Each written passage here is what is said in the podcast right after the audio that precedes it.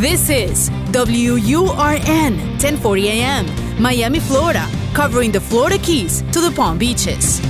Actualidad Radio, un idioma, todos los acentos, una sola señal. Una emisora de Actualidad Media Group. Te escucho con Julio Bebione. Cuéntanos qué te pasa. Más allá de todo lo que pasó, las heridas y el dolor, lo difícil será. Hola a todos, muy buen día y bienvenidos nuevamente. Aquí estamos para escucharnos. Te escucho como cada fin de semana en Actualidad Radio y todos los días a través de estos podcasts que nos acercan de alguna manera. Nuestra voz, nuestra presencia, lo que sentimos hace que estemos cerca aunque físicamente estemos lejos. De hecho, queremos agradecer a todas las personas que en diferentes lugares del mundo, a través de esta conexión de Te Escucho, hacen que este espacio de reflexión se convierta en un lugar conocido, un lugar familiar, un lugar donde podemos de alguna manera refugiarnos para encontrar alivio en nuestro corazón y claridad en nuestro pensamiento.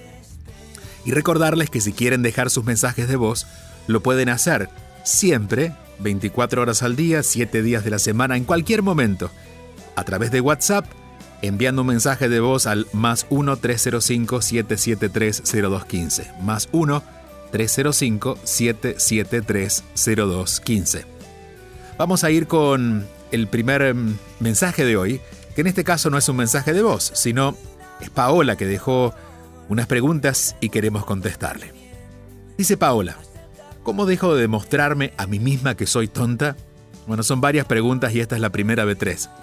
Y creo que representa a muchas personas que a veces tienen este sentimiento. De hecho, tengo una amiga que siempre decía, es que la gente piensa que soy tonta. Bueno, es el primer juicio que nosotros nos hacemos a nosotros mismos. De alguna manera cuando somos seres, abriré comillas, especiales, porque tenemos una visión del mundo diferente, porque somos más compasivos que el resto de las personas que nos rodean, porque somos más comprensivos. Eh, cuando tenemos alguna eh, manera generosa de vivir, los demás sienten, bueno, que estamos viviendo de alguna manera injusta. ¿Por qué?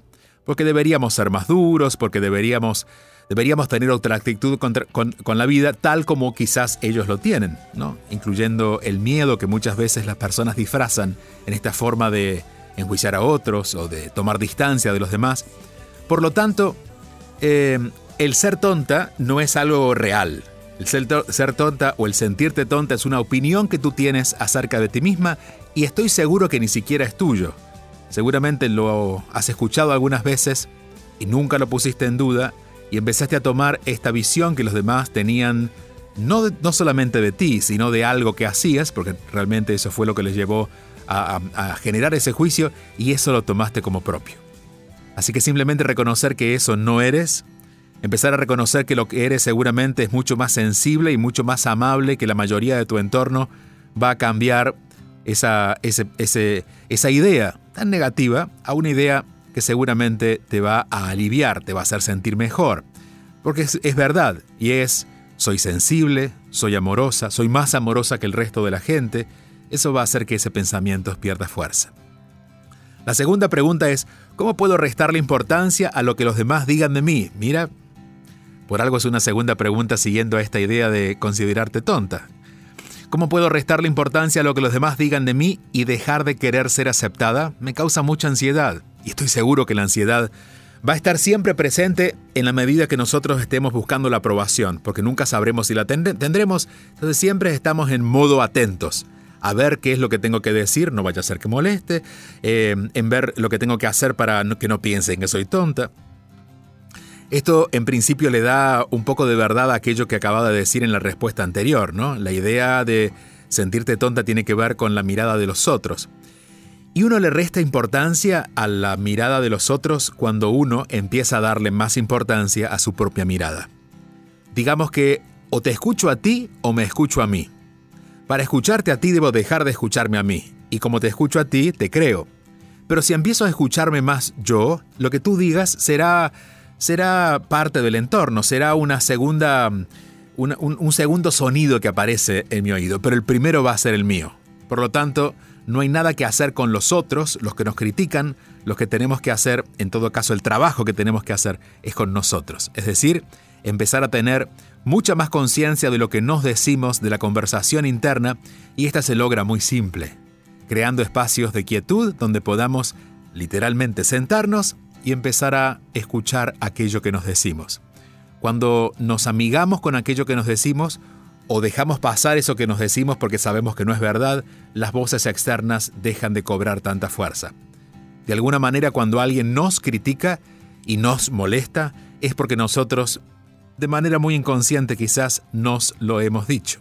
Cuando escucho algo que alguien me dice pero que no resuena conmigo, lo dejo pasar. Por lo tanto, más que acallar las voces de los demás, debo volverme más amigo, más amigable con mi propia voz y las críticas que yo mismo me hago. Te aseguro que la ansiedad va a ir bajando. Y la tercera es, ¿cómo podría dejar de depender de mi pareja y ponerle límites cuando me siento maltratada? Bueno, nunca dejamos de depender porque hagamos algo con el otro. Dejamos de depender, como lo digo en la respuesta anterior, cuando hacemos algo con nosotros.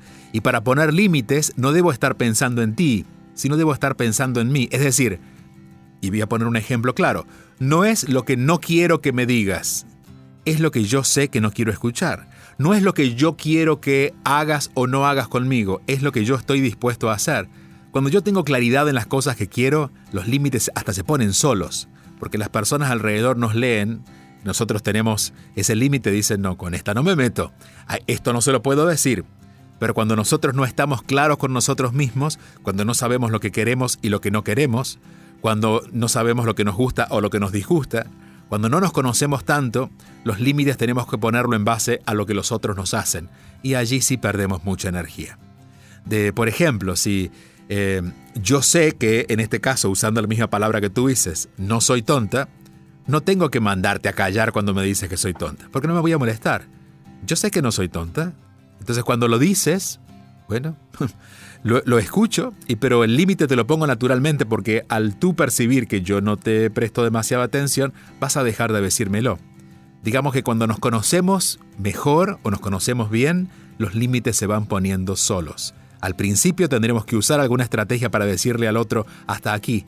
Luego los otros empezarán a entender, casi sin palabras, que nosotros no estamos negociando con eso. Conocernos mejor a nosotros mismos es indispensable para poder no depender del otro y poner límites más fácilmente.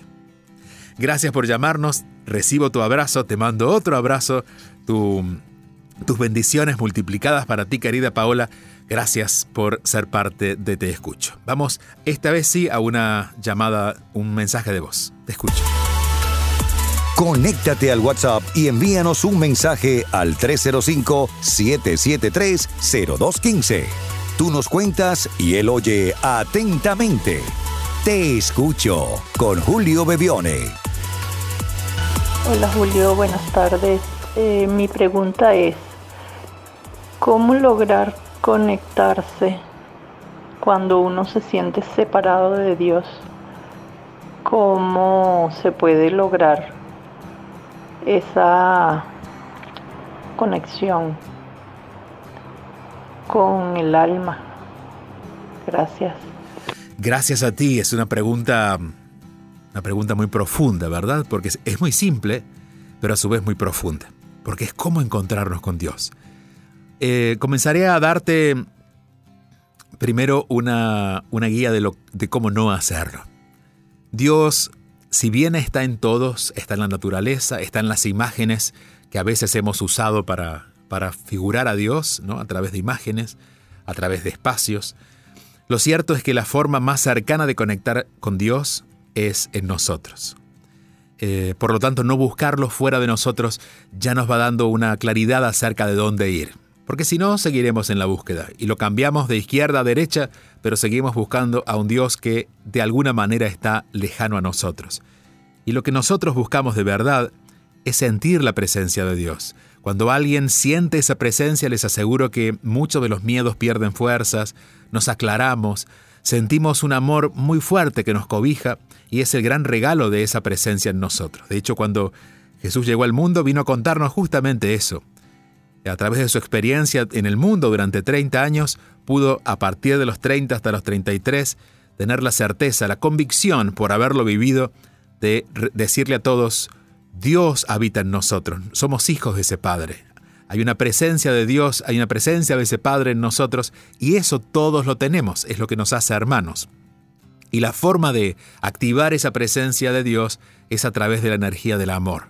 Cuando amen, se darán cuenta que hay algo muy poderoso en ustedes que incluso desafía sus propios pensamientos. Muchas veces nos habrá pasado que, aunque estamos enojados, hay una parte nuestra compasiva que se hace más fácil. Bueno, eso nos, nos de alguna forma nos muestra que hay una energía superior a nuestros conocimientos y nuestras experiencias y nuestro cuerpo que habita en nosotros. Eso es lo que podríamos llamar la presencia de Dios en nosotros, figurada en muchos casos a través de la idea o de la imagen del Espíritu Santo, que es aquel que conecta a Dios con la experiencia humana, usando unos términos conocidos ¿no? por lo religioso. A ver, ¿qué manera? Acabo de decir una que, eh, que, es fundamental, es a través del amor, que es la misma que nos mostró Jesús. Por lo tanto, por ejemplo, si nos sentimos desconectados con Dios es porque muy posiblemente haya pasado algún evento en nuestra vida que nos mantiene enojados. El enojo sería lo opuesto al amor. El enojo sería el capricho, el enojo sería eh, la duda, la insatisfacción. El enojo estaría figurado en esa energía que está en nosotros como cortando el tráfico y no permite que avance la energía. Bueno, entonces lo primero que deberíamos identificar es en qué momento me enojé con esa energía, que llamaremos Dios o llamaremos vida. En qué momento, por ejemplo, pasó algo o en general no está pasando. Hay personas, por ejemplo, que sienten, que creo que puede ser tu caso, que su vida no se parece a ellos, ¿no? que se frustran un poco porque sienten que quisieran hacer las cosas diferente pero no se animan o cuando empiezan se frustran porque no les sale como lo esperaban y no quieren ser persistentes. Entonces cuando nos peleamos con la vida estamos literal, literalmente sintiendo la ausencia de Dios en nosotros, cosa que no es verdad. Esa presencia siempre está, pero como estamos nos sentimos desconectados, ¿no? Nos sentimos más atados al mundo, a la tierra y al cuerpo que a lo espiritual. Por lo tanto, ser amorosos, y empezando por ser amorosos con nosotros mismos, haciendo las paces si algo ocurrió y no nos gustó, haciendo las paces si alguien nos ofendió y nosotros podemos perdonarlo, reconectando de alguna manera con la energía del amor nos va a llevar hasta allí. ¿Qué nos va a ayudar? Bueno, a serenarnos. Fíjate que en la mayoría de los de los eh, formatos que la religión propone, las diferentes religiones proponen para, para reconectar con Dios, tiene que ver con aquietarse, cerrar los ojos y estar más conscientes de su presencia. En el, en el este del continente las, las uh, filosofías orientales promueven la meditación y en Occidente es a través de la reflexión profunda o a través de la oración. En ambos casos vamos hacia el mismo lado, que es hacia nosotros mismos, es a buscar a Dios en nosotros y para eso serenar el cuerpo, nos podemos literalmente sentar, es lo que generalmente se, se, promueve, ¿no? Que nos detengamos físicamente, que encontremos una posición cómoda, que cerremos los ojos para no distraernos. De alguna manera, cuando dejamos de estimularnos con lo que los ojos ven y con los sonidos externos, es más fácil que la mente se aquiete. La mente suele ser el que nos distrae de ese contacto con Dios. Y cuando nos quedamos en ese espacio de quietud interna, veremos que fácilmente o más fácilmente o naturalmente iremos sintiendo algo que nos habita. Y lo marco de esta manera porque no quisiera usar eh, imágenes para no distraernos, porque en realidad Dios no tiene una imagen, Dios es una presencia que se siente. Por lo tanto, sintámosla. Podemos sentirla alrededor del corazón, en el pecho, podemos sentirla en todo el cuerpo, pero veremos que cuando nuestro cuerpo se aquieta, hay algo que sigue en un movimiento muy suave, muy sutil, muy amable. Eh, es una energía que está allí, muy viva, que es literalmente la que nos da vida. Bueno, haciendo esos ejercicios, te aseguro que poco a poco encontrarás esa fortaleza interna que da la conexión con el Espíritu, que es esa presencia de Dios en nosotros. Dos cosas, entonces, reconectarnos con la energía del amor, saliéndonos de ese enojo o encontrando una reconciliación con eso que nos pasó o no pasó y nosotros nos hubiera gustado que hubiera pasado, que es lo que nos mantiene enojados con Dios o con la vida. Y lo segundo, estableciendo más pausas para sentir esa presencia. Eh, una vez, eh, esto fue en Nueva York, en una conferencia en la que hablaba, el tema era yo soy, qué es lo que realmente somos. Y les decía, cuando dejamos de lado todo lo que tenemos, cuando dejamos de lado todo lo que hemos estudiado, literalmente lo vamos pensando. ¿Qué pasaría si dejo de lado, si pierdo todo lo que tengo, si me olvido todo lo que he aprendido, si me quedo sin la presencia de las personas que considero indispensables en mi vida?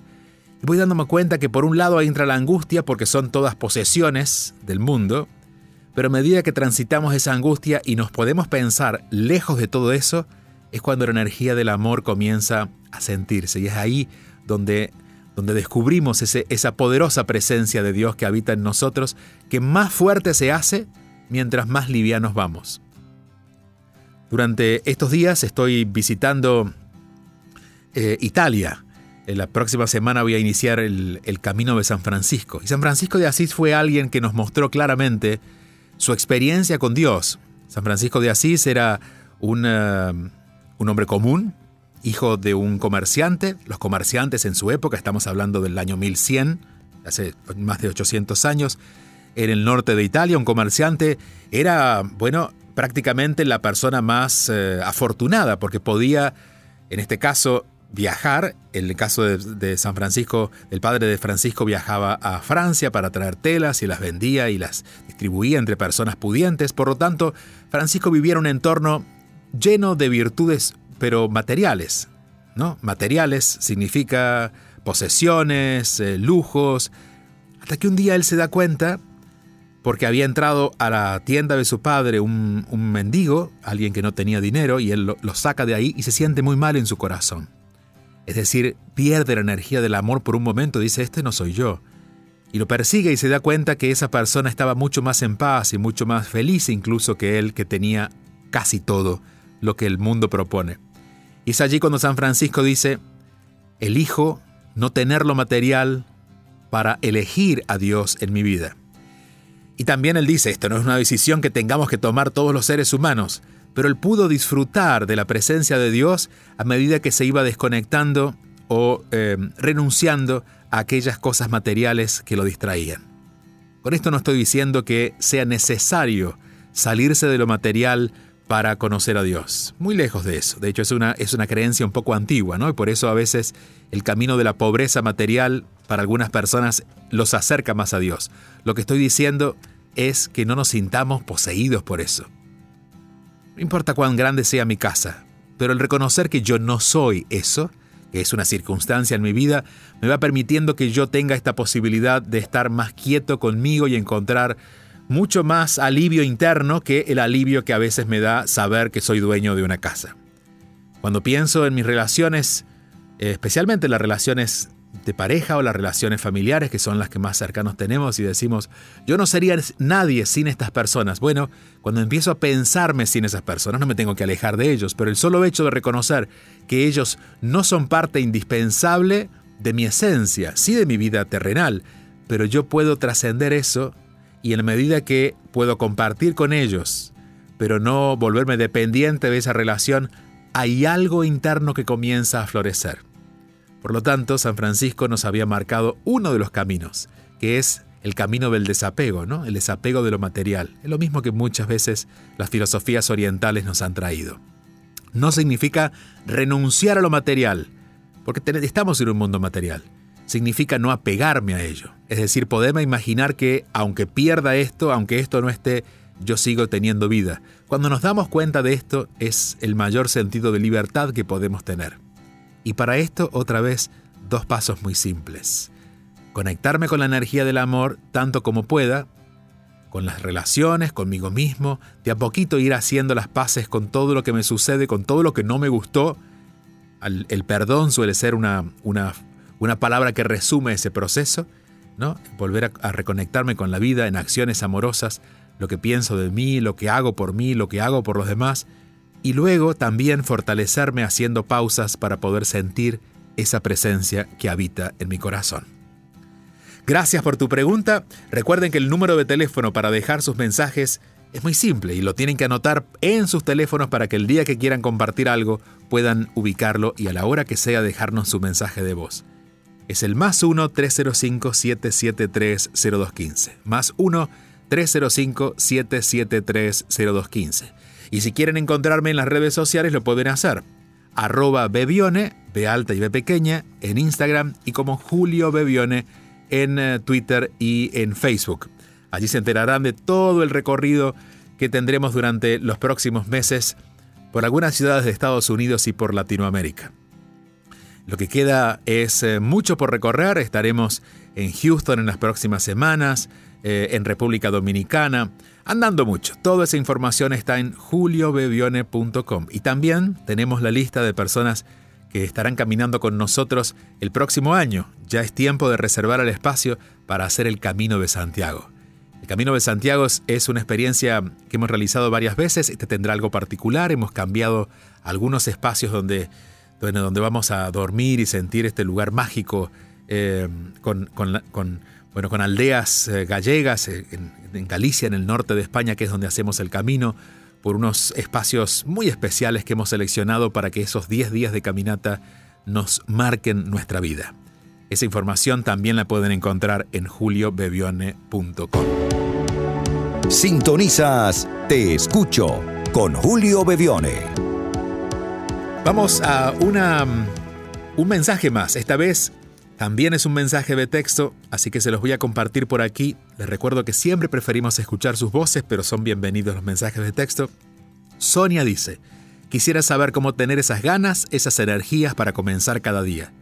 Me cuesta levantarme, quiero seguir durmiendo, me siento sin ánimos, tengo dos hijos maravillosos, sanos, gracias a Dios, quiero sentirme genial, pero no lo consigo. Cansada de que el dinero no me alcance, de tirar y tirar siempre, desde ya muchas gracias. Sonia, gracias a ti, además por traer una pregunta que estoy seguro que más de uno debe decir, a mí me pasa lo mismo. Bueno, algo que nos damos cuenta de solo leerte. Por ejemplo, lo mejor que le puede pasar a una mujer, y esto estoy seguro que la mayoría concibirá, es poder ser mamá. Pero si ya tengo dos hijos, maravillosos, sanos, y estoy sin ánimos, nos daremos cuenta que aún cuando tengamos alrededor personas que nos adoran y que están bien, nosotros debemos estar bien con nosotros mismos para que el ánimo esté presente. Con esto estoy diciendo que nunca estamos desanimados por lo que les pasa a otros. Los demás tienen cierta influencia en nuestra vida, pero nosotros, nuestro ánimo, depende de la relación con nosotros mismos. Y en este caso, querida Sonia, intuyo, tiene que ver con no estar viviendo la vida que sientes que quieres vivir. Es decir, no estás haciendo lo que sientes que quieres hacer, la forma en que te tratas no es la forma en que quisieras tratarte, la forma en que has ordenado tu vida no refleja el orden que de verdad quieres tener. Hay algo en tu vida que está distorsionando esta relación contigo. Cuando nosotros estamos entusiasmados con algo es porque eso es una energía que vibracionalmente se corresponde con nosotros. Por ejemplo, yo puedo estar muy cansado a las 10 de la noche en mi casa, pero si tú me dices, mira, vamos al cine a ver una película que yo quería ver, yo digo, claro, ahora mismo, porque hay entusiasmo natural que nace de conectarme con aquello que refleja un gusto, una preferencia, aquello que yo soy. Por lo tanto, si hay ausencia de esas ganas, y de hecho, si esas ganas o ese entusiasmo no está ni siquiera a la hora de la mañana donde podría estar naturalmente porque el día está comenzando, significa que lo que viene durante el día no se parece a ti. Significa que todo lo que vas haciendo durante el día lo debes hacer con esfuerzo porque son compromisos asumidos que no te representan, porque son cosas que pensaste que podrías haber hecho pero dejaste de lado. Entonces comienza a revisar en tu agenda diaria, en las cosas que ocurren, qué se parece a ti y qué no y identifica de las que no se parecen a ti cuáles desde ya puedes comenzar a dejar afuera o transformar. El mayor, y abro comillas, el mayor castigo que nos podemos dar los seres humanos es construir una vida que puede ser buenísima. De hecho, puede ser muy útil para todos, incluso para las personas que nos rodean, pero no nos representa. El ser infieles a nosotros mismos es algo que en algún momento nos va a cobrar factura, y la cobra de esa manera, quitándonos energía, Fíjate la palabra que usas, es ánimo. Lo que nos anima es el espíritu. El espíritu es lo que nos da vida. Por lo tanto, honrar ese espíritu que vive en nosotros significa empezar a ser auténticos con lo que ese espíritu nos va pidiendo. Y cuando hacemos cosas a la fuerza, es algo que, incluso insisto, aunque sean cosas buenas para los demás, es algo que nuestro espíritu dice, bueno, no cuentes conmigo porque tú no naciste para esto, tú no estás aquí para esto, tu tiempo no es para esto. Entonces, este es el famoso GPS interior.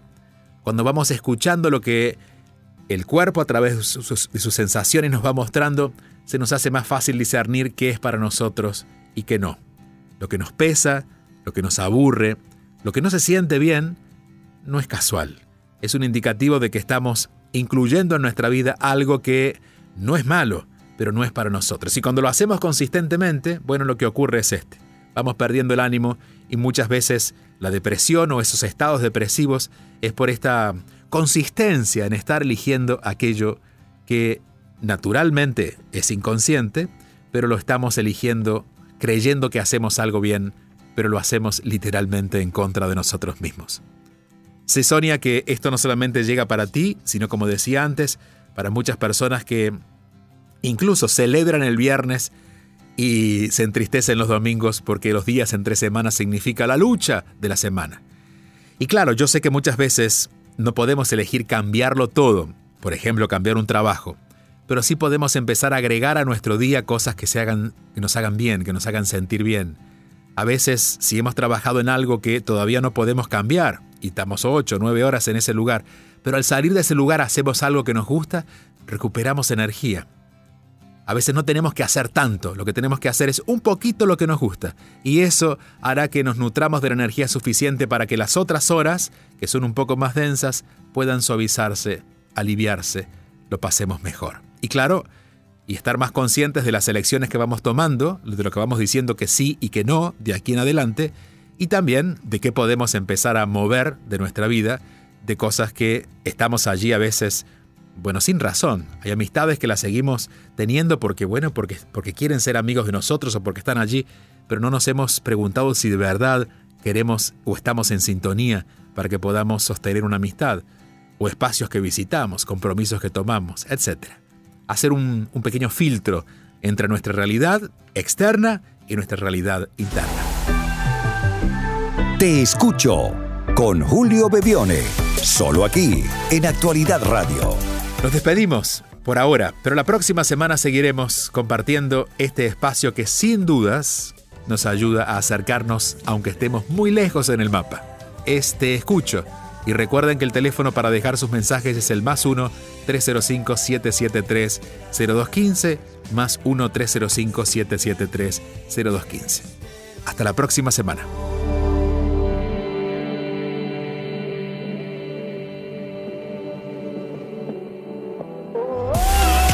Escucho con Julio Bebione. Envía tu mensaje o video por WhatsApp al 305-773-0215 y cuéntanos qué te pasa.